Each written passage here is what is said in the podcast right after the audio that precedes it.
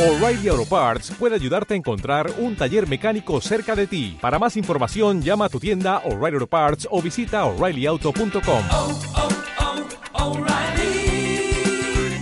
oh, Parts. Muy buenos días, ¿cómo estás? Espero que muy bien. Bienvenidos a Confesiones de la Mente, tu espacio y mi espacio sobre todo de catarsis virtual. Soy Fer Gómez eh, de Saludablemente Feliz y pues te doy la bienvenida a este episodio. Espero que estés teniendo un excelente día, eh, que tengas un, un excelente fin de semana. Y pues en el episodio de hoy quiero que platiquemos sobre el valor y la importancia del presente.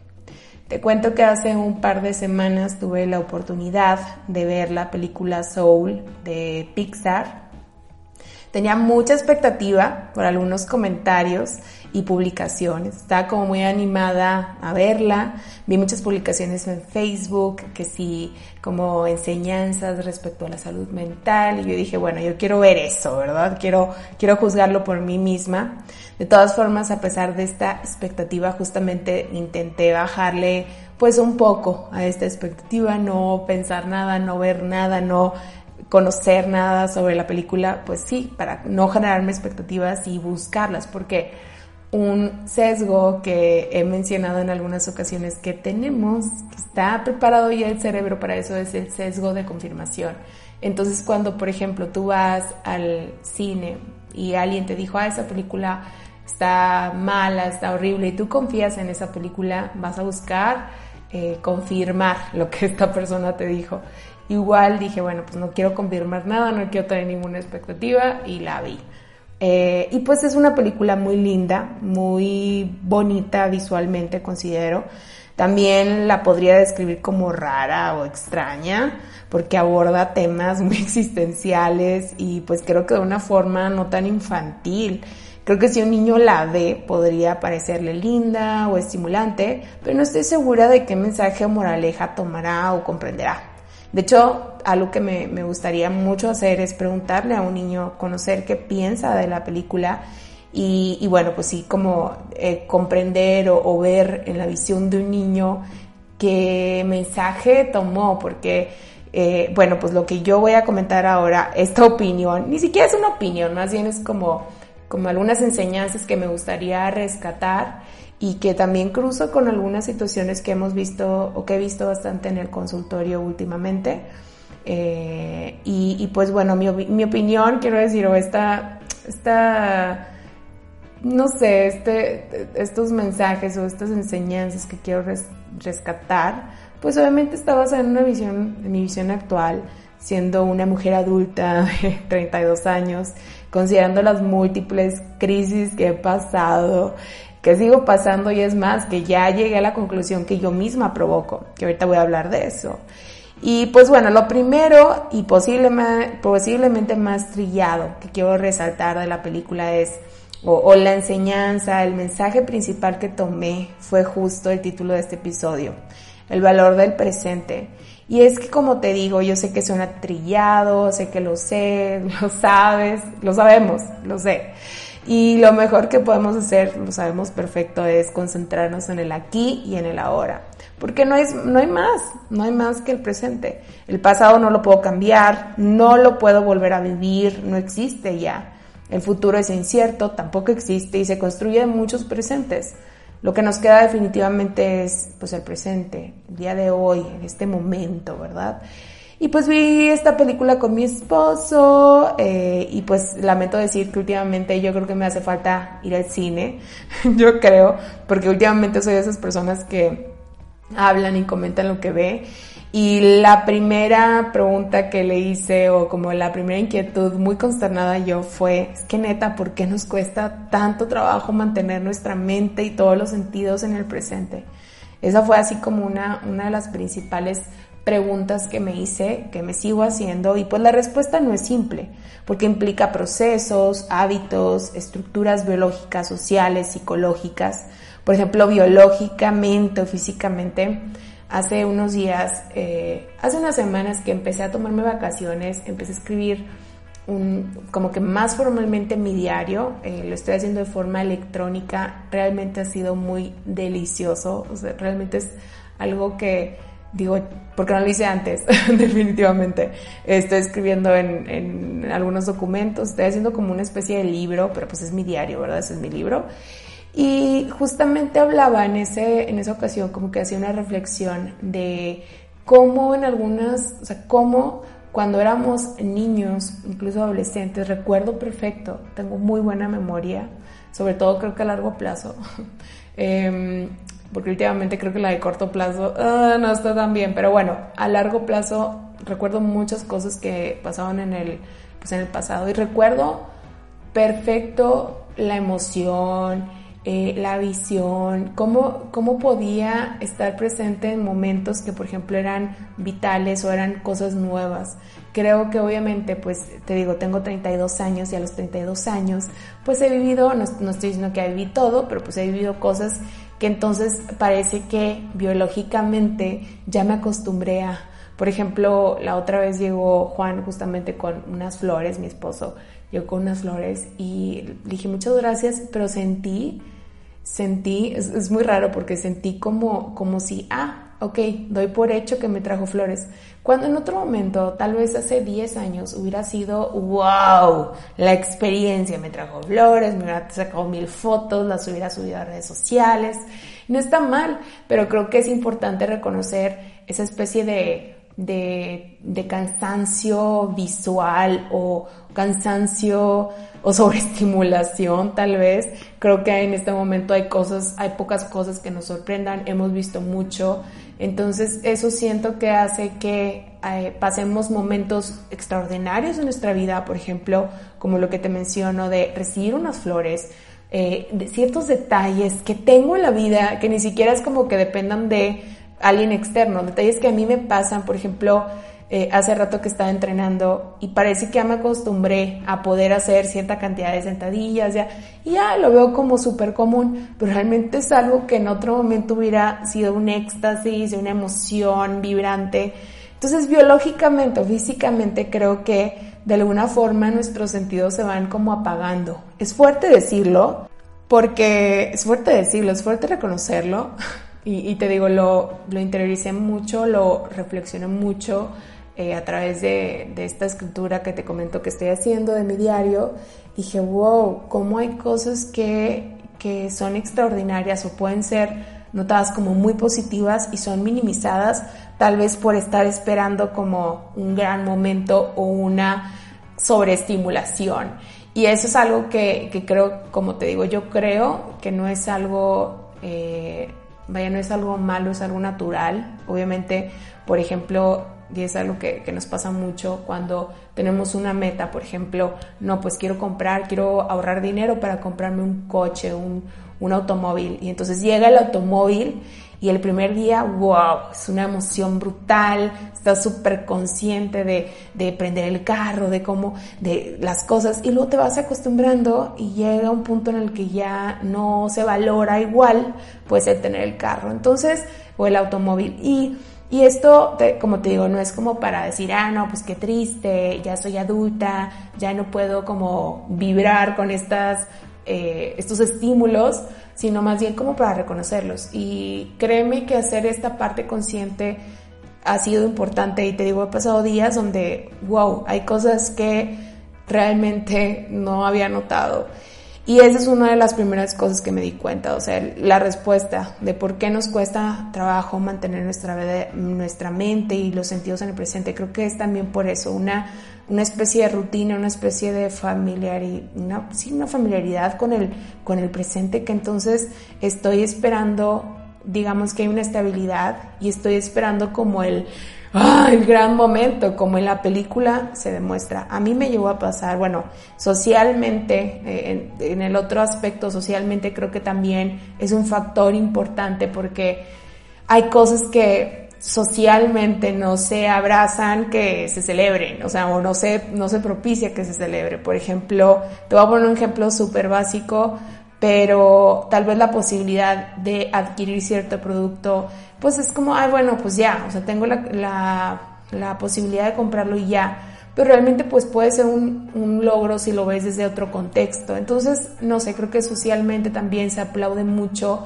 el llegar a un gran momento. Te digo, ese momento, el momento que le llamamos felicidad, ¿no? Un momento de éxtasis y sobreestimulación y donde todo esté perfecto, que es poco realista que se pueda alcanzar. Y socialmente creo que eh, se ha estimulado mucho a que ese sea como realmente lo que estemos aspirando, o sea, el llegar a la meta, el llegar a cierto peso, llegar a eh, ahora cierta cantidad de seguidores, cierta cantidad de likes, cierta cantidad de... Y entonces nos olvidamos al hacer esto, pues obviamente te olvidas de lo que te está llevando allá, ¿no? O sea, del, de que el, o sea, momento presente, el momento de ahora, hoy, hoy, en este instante, esto también es importante.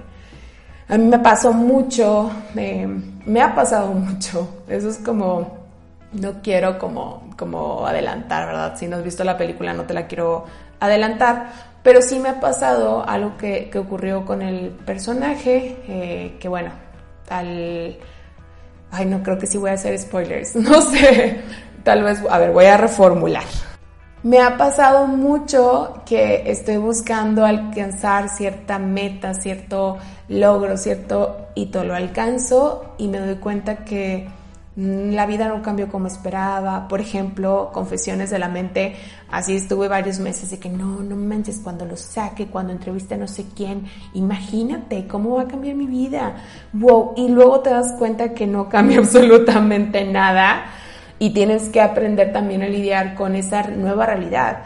Eh, entonces, socialmente, y el otro aspecto, obviamente, el más importante para mí, o no más importante, pero el que pues a mí me compete un poco más trabajar y que estoy más, más pues sí, profesionalmente me he preparado para, para hacer pues, el aspecto psicológico, que también es súper importante porque creo que también eh, este patrón solemos como, como estar y, y, y también súper importante reconocer este patrón psicológico de estar pensando y sobrepensando en el pasado o estar sobrepensando el futuro, eh, esta rumia que de pronto nos da para pensar solamente en cuando ya se acabe el COVID, cuándo pueda salir, cuándo pueda viajar, cuándo. Y yo me pongo a pensar, eh, esta situación mundial, esta pandemia empezó hace un año.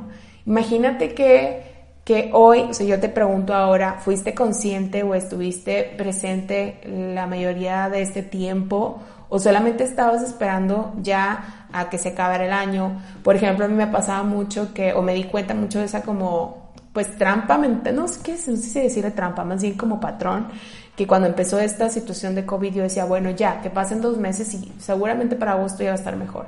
Eh, bueno, no, creo que ¿qué? Como cuatro meses más o menos. No, para agosto. Y lo en agosto, no en octubre. En octubre, no, en diciembre.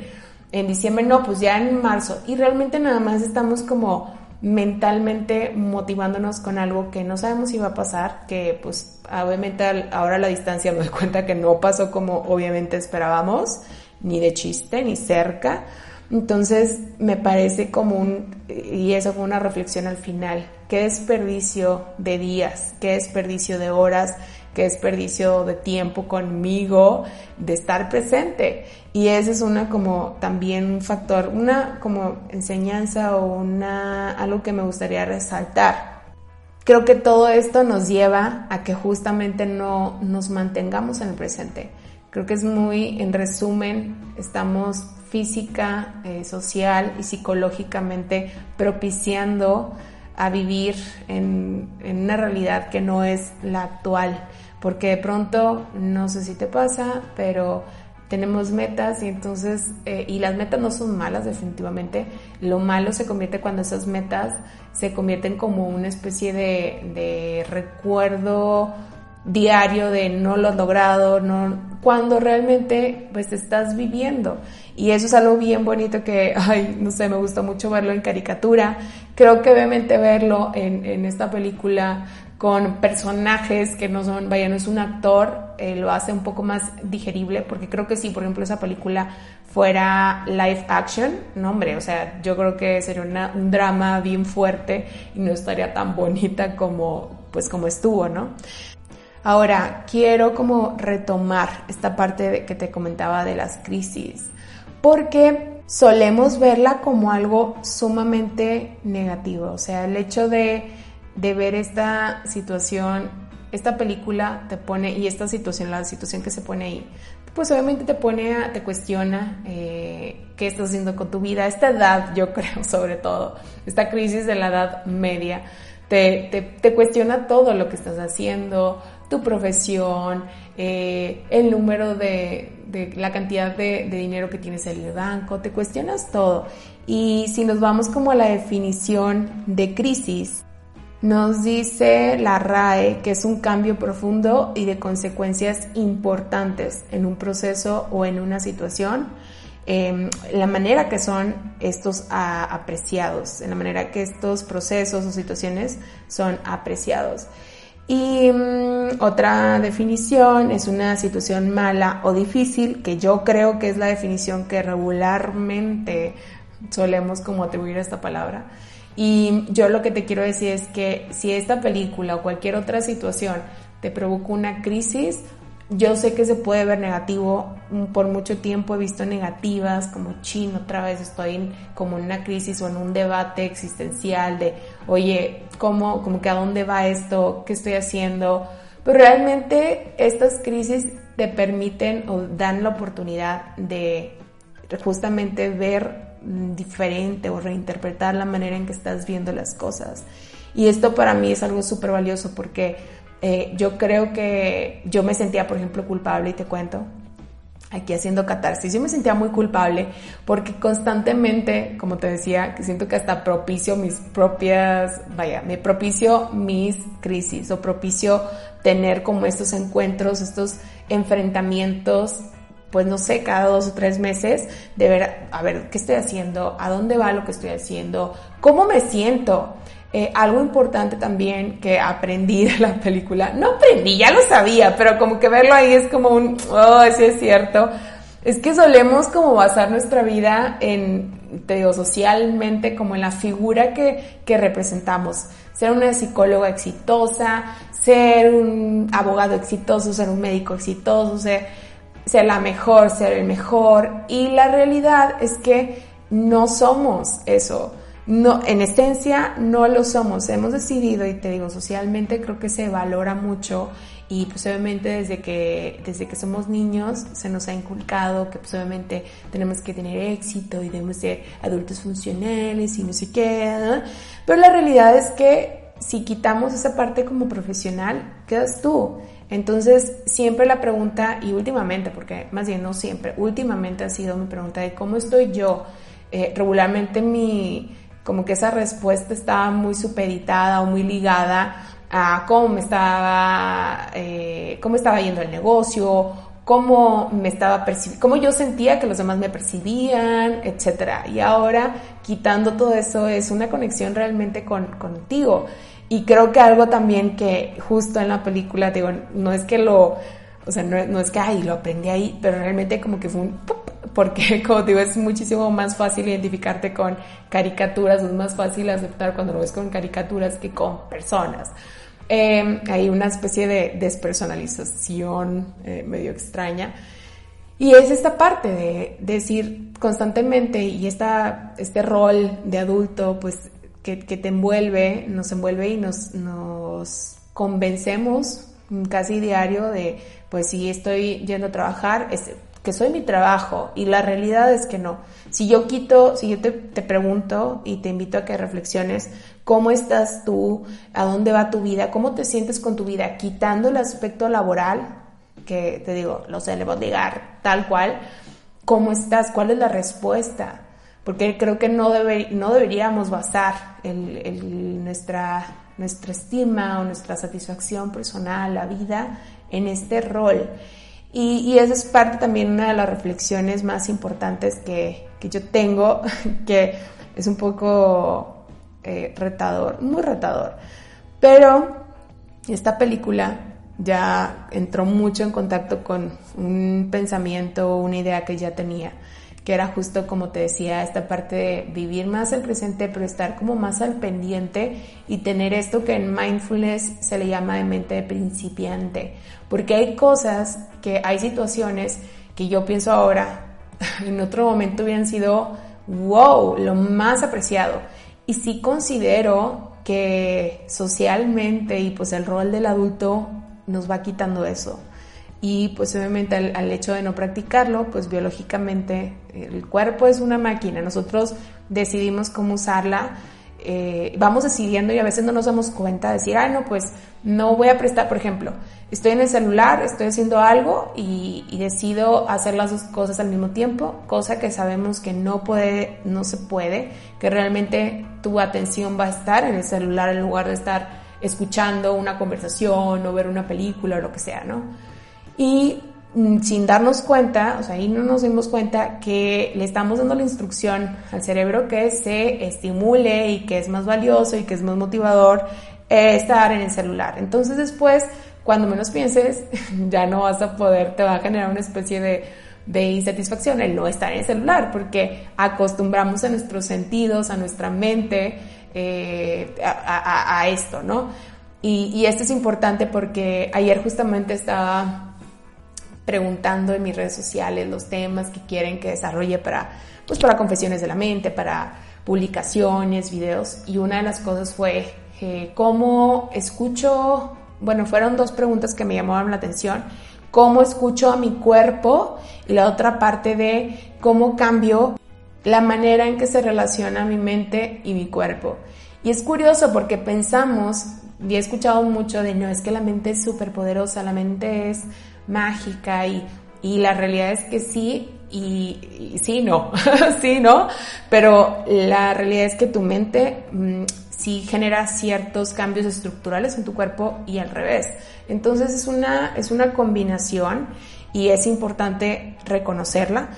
Y, bueno, te, mencionaba que esta parte, pues era una, como, de hecho ese es uno de mis propósitos de este año, estar más presente, más consciente y pues esta película vino como a reforzar la idea o lo vi, vi la importancia de hacerlo, de realmente mantenernos presentes, de estar a gusto de meditar muchísimo más, pues para estar en conexión justamente con nuestro cuerpo y que nuestra mente esté también en sintonía. Muchas veces, no muchas veces, todo el tiempo estamos en, poca sintonía. Por ejemplo, ayer alguien también me escribía el tema de las dietas. Las dietas entran y, no quiero generalizar, pero la mayoría de las ocasiones generan y provocan una desconexión con tu cuerpo y hasta como una molestia ¿Cuántas veces no, has, no te has quejado de por qué tengo hambre, por qué mi cuerpo quiere más, o para, por qué parece que mi cuerpo quiere más, por qué no puedo comer menos?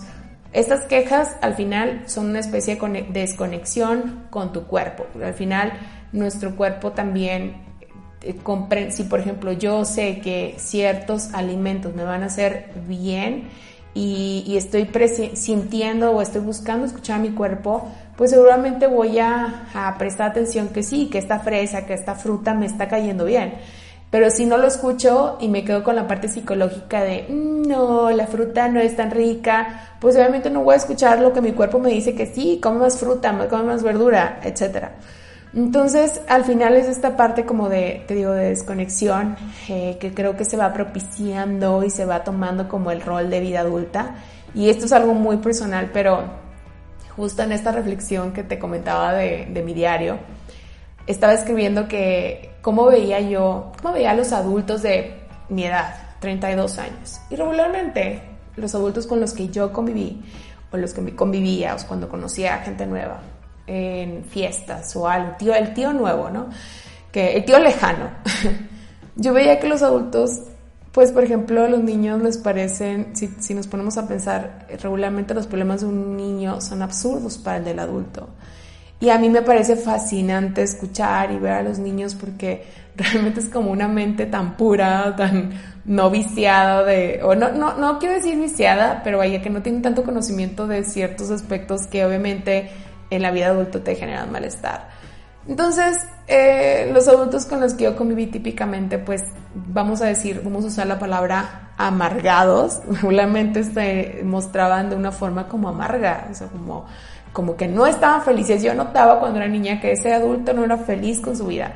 Y no es que lo juzgara inmediatamente, pero pues los niños son súper, como que perciben mucho, perceptivos, son muy perceptivos.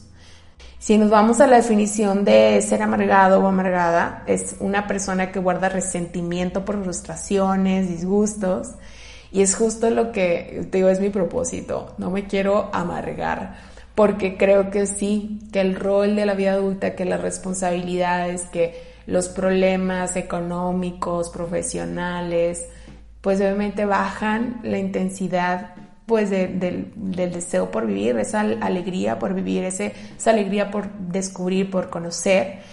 Y en lugar de eso, como confrontar justamente las frustraciones y los disgustos.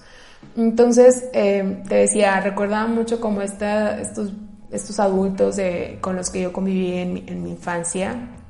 Y uno de mis propósitos es no llegar allá. Y creo que es por eso.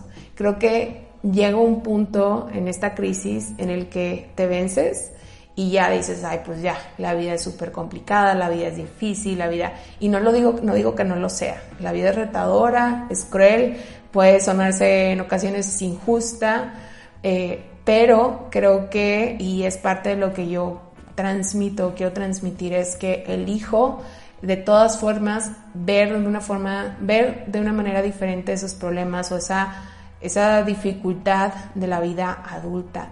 ¿Cómo? Manteniéndome en el presente, notando a través de mis, mis sentidos, a través de mi, pues, mi mente, notando los aspectos que lo generan valioso. Por ejemplo, eh, hace unos días tuve ahí un, tema con un paciente que, quería ingresar al consultorio con una de las psicólogas, quería sacar cita. Y pues digo, para no contar así como no entrar mucho en ese detalle, pues tuvimos ahí como alguna una dificultad, eh, buscaba, buscaba algo que yo no podía ofrecerle y lo primero que pensé fue, chino, no es que ya está mal, no es que dije, a ver, no, ¿cómo? vamos a hacerlo divertido, ¿cómo lo podemos cambiar? Te decía en el episodio pasado que uno de mis, como que mis encomiendas es hacer esto divertido y, y es, es una interpretación que a mí me sirve. Obviamente con base en mi realidad, con base en mi situación, tanto pues en mi día a día a mí me funciona, tal vez a ti digas, pues no, hacer las cosas divertidas no me funcionan, tal vez me sirven eh, pensarlas como si fueran la primera vez, no sé, eso ya es algo, es algo tuyo, pero me di cuenta como de ese pequeño cambio así, como ya lo hice muy consciente, como ya lo interioricé, me fue muchísimo más sencillo en ese momento cambiarlo y afortunadamente pues pude resolverle aquí al paciente, eh, generamos ahí un plan muy padre para, para trabajar en, en, grupo, en su empresa, estuvo muy padre. Si no lo hubiera hecho, si me hubiera quedado con la parte de, ay, no, es que qué complicado, es que ve, es que por qué no había pensado en eso, es que, ah, pues el resultado hubiera sido otro. Y ese resultado, ese camino, te digo, me lleva a la amargura, que justamente pues eh, quiero evitar. Y que, te digo, en la película se ve tan hermoso ese cambio, ese cambio profundo que hizo el, protagonista o el, personaje, pues obviamente por lo que vivió. Yo no espero vivir eso para llegar a ese cambio, lo puedo generar ya. Y creo que es ese, el, el valor de estar presentes, si me lo puedo resumir es como el volver a vivir las cosas de nuevo aún o volver a tener la ilusión de ciertos aspectos, vivir con la emoción de ciertas cosas aún cuando sean eh, cotidianas. Como, ay, no voy a llorar, no, no voy a llorar, pero es, que es muy bonito, la película es súper bonita. Eh, hay una escena donde este personaje pues se da cuenta de cosas tan, tan cotidianas como ver, ver el árbol, ver hojas caer, de verdad que, bueno, yo soy como muy sensorial, sobre todo creo que el sentido que más se, que tiendo a estimular más y que me gusta más es el olfato. Me, de verdad que soy muy, muy olfativa, o sea, me gusta mucho como recordar ciertos momentos con olores y creo que también la música, creo que serían esos dos, como el, el sentido del oído, el, el, oído y el olfato, el escuchar y, y la nariz, ¿no? O sea, el, el oler. Y ahora te digo que ya interioricé esto, lo hice consciente, qué mágico es salirme a caminar, ahora que estoy como propiciando también eso pues para mi salud mental y física, salgo a caminar un par de veces al día, una vuelta pequeña aquí a la colonia. Y he percibido olores que ahí estaban, pero no los había notado. Y ese es el valor de estar presente. Es, es una delicia, es volver a ver la vida de una forma diferente. No quiero decir que mejor y no quiero decir que tampoco que todo el tiempo vamos a estar felices, pero creo que, porque eso es una utopía, pensar, te digo, en esa situación, en ese momento, en ese, en ese, en esa situación o en ese logro, es una, como en la película de, hablando de películas, en la búsqueda de la felicidad, este momento, este momento de modo felicidad, es algo que como humanos queremos replicar, pero parte del valor de estar presente es darte cuenta que no necesitas ese gran momento para ser feliz o tener alegría. A lo que me gusta más decir ahora es alegría, tener esa alegría y esa felicidad, que para mí la felicidad pues sería esa. ¿Cuál es para ti la felicidad? ¿Cuál es el valor que tú encuentras en el estar en el presente? Creo que es una reflexión o, o te quiero invitar a reflexionar justamente qué es lo que tienes que hacer cómo tienes, cómo despertar tus sentidos para volver a tener como este enfoque al presente. No es fácil, no es fácil, no, nunca lo va a hacer porque pues es un cambio, como te decía, biológico, social, y si llega una edad en la que el cambio pues se genera de una forma más lenta por las estructuras, por lo que quieras, tanto psicológicamente como socialmente. Si yo dijera hoy, ah, no, pues quiero regresar al sueño que tenía eh, cuando era niña, quiero darle a mi niña interior, pues obviamente tendría que como que adaptar, a ver, ok, sí, pero ¿cómo le vamos económicamente? ¿Cómo va a ser mi día? O sea, hay cosas que no son tan sencillas de cambiar, eso lo sé, no es fácil, pero creo que es importante justamente que encuentres el valor de estar presente, porque tal vez si no lo encuentras, no quiere decir que, como te digo, no quiere decir que si no estás presente o si no escuchas esto o si no se haría algún cambio, ah, no, pues ya va a ser amargado, va a ser triste. No, pero pues de alguna forma eh, te vas a ir a la inercia de donde vas. O sea, este camino que estás siguiendo, ahí se va a ir y se va a hacer mucho a la inercia. digo, no es fácil porque es ir con, contra esa inercia, incluso y con, con la parte que eso es algo que también, como te digo, no es como para decir, chi, no se puede, pero es para reconocer que así, pues es la realidad, es donde partimos, que nuestro cuerpo, nuestra mente se adapta a todo y entonces hay cosas que, que posiblemente ya no te estimulen como antes, y entonces es como encontrar a que sí, o sea, como propiciar a que, aunque ya me acostumbré, sigan siendo estimulantes. Espero darme a entender porque realmente eh, pues es algo que yo que estoy viviendo y que platico con mis amigos, platico con, con personas más o menos de esta edad y, estamos viviendo y que aunque tú seas más joven, eh, es muy valioso que puedas tener este tipo de, de, digamos que introspección desde una etapa temprana para que tal vez no tengas que esperar hasta los 32 años a ver una película y darte cuenta que no has estado tan presente como pensabas. Eh, y no, y, algo importante, porque cuando lo platicaba con, con, una persona me decía, es que, pero porque siempre se quiere más, incluso como de, ah, no, pues quiero estar más presente, más presente, más presente. Y, y no, ¿eh? O sea, esta parte no es ahí, más bien es como, no es que, no, no es que siempre quiera más, sino es que, pero quiero que parte de mi estabilidad sea estar en el presente. ¿Por qué? Porque encuentro mucho valor estando ahí. Entonces, pues esta es mi reflexión de la película Soul. Creo que lo podría definir en eso. El valor de estar presente, el valor del presente es muy grande. Y, que pues me parece que, eh, y yo creo que voy a estar así un, par de meses o más, no sé, todo el año, no lo sé. Pero pues eh, ciertas situaciones como la muerte justo ponen en perspectiva todo eso. De realmente cuando yo, cuando mi cuerpo físico se vaya a este mundo, ¿qué prefiero? O sea, valoré realmente lo hermoso, valoré las hojas que se caían, valoré los, el olor, valoré esa pequeña flor, valoré la llamada de ese ser querido. Eso, eso es como, yo quiero, la, quiero que la respuesta sea así.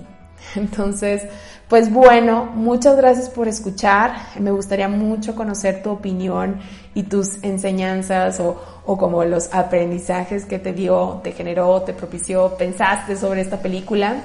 Eh, que, que, creo que es para eso. Yo ah, he escuchado muchas teorías y de pronto me gusta mucho escuchar como programas de críticas de películas Y creo que es justo esto, es Pixar dándole a los adultos pues una especie de, de enseñanza por ahí, ¿no? De, oye, la vida es ahora, mantente presente, no eres tu trabajo, no eres tu profesión. Y, que, y que la vida está hecha de, de esos momentos. Entonces eh, es, es lindo, agradezco a Pixar y también como el momento, porque pues fue, creo que la estrenaron en Navidad. Entonces, eh, ah, está, está, padre, está padre para empezar el año, eh, muy presente, muy consciente. La meditación ayuda demasiado. Para mí el ejercicio es, o la actividad física es esencial, de verdad esencial. Y justamente el ejercicio para mí es una herramienta para escuchar a mi cuerpo, y estar en sintonía, que mi mente, mi cuerpo estén en sintonía y, pues valorar esa, esa presencia. Espero que te haya gustado este episodio y nos vemos en el siguiente. Te veo en Saludablemente Feliz MX. Y si quieres agendar tu terapia, puedes eh, hacerlo en saludablementefeliz.com. Ya, eh, si es tu primera vez, hay habilitado en la pestaña de reservas ha habilitado una sección para que tú puedas enviar tu solicitud de información eh, y que alguien del equipo se ponga en contacto contigo. De esta forma, si tú dices, no, pues no sé con quién empezar en terapia, no sé quién me puede apoyar, yo te puedo apoyar, cuéntame un poco sobre ti, espero leerte por ahí y nos vemos el siguiente viernes. Un abrazo, bye.